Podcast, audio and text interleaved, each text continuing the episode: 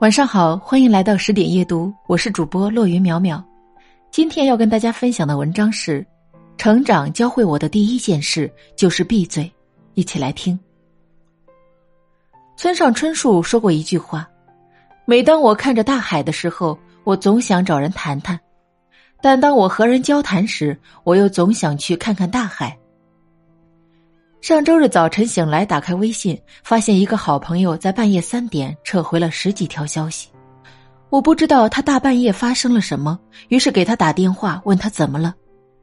可能过了一夜，他已经从昨晚的事情里平静下来。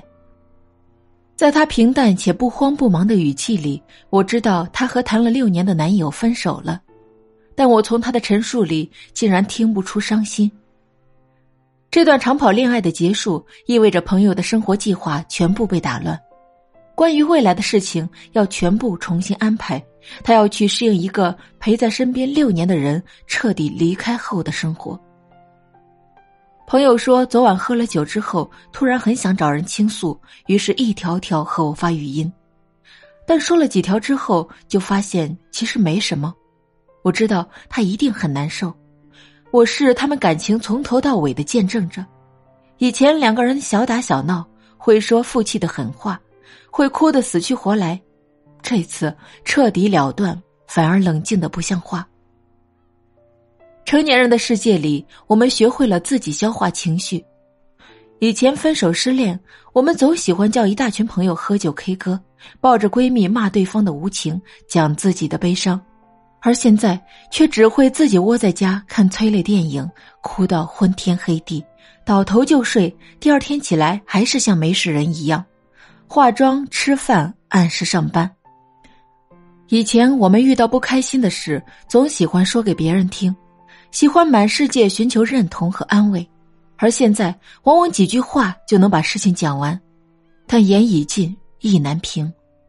别人的安慰更像是不痛不痒的问候。好像大家都一样，年纪越来越大，心中对抗外界的壁垒就会越来越厚重。我们不会再为一件小事就大起大落，也不会再为一时伤心就满世界求安慰，因为我们懂得了人类的悲欢并不相通，这世上从没有真正的感同身受。我去年有段时间工作压力很大，接触新的领域、新的项目。前面等我的是未知的惊喜与挑战。那段时间，我每天晚上下班回家前，都会在楼前的小操场上走上十几圈，耳机里放着轻音乐，思考、总结问题，也给自己解压。看过一个故事，说有一只猴子受伤了，他每见到一个人，就把自己的伤口扒开给别人看，然后从别人的惊叹和安慰里获得短暂的慰藉与温暖。但最后，猴子死了。别人的安慰也许能给你片刻的伤痛缓解，但是却不能彻底解决问题。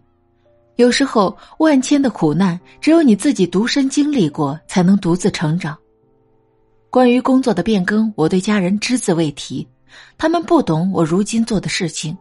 告诉他们我的压力，只会让他们跟着我担心。我也没有和朋友讲我的困惑和烦恼。大家从事的行业不同，每个人都有自己的压力。我不想在朋友们很累的时候再给他们增加负能量。年纪越大，身边的人越多，家人、恋人、朋友、同事，很多人围绕在我们身边，但并不意味着我们拥有了更多的陪伴和更有效的安慰。大多时候，我们都是孤独的，孤独的迎接未知，孤独的接受失败。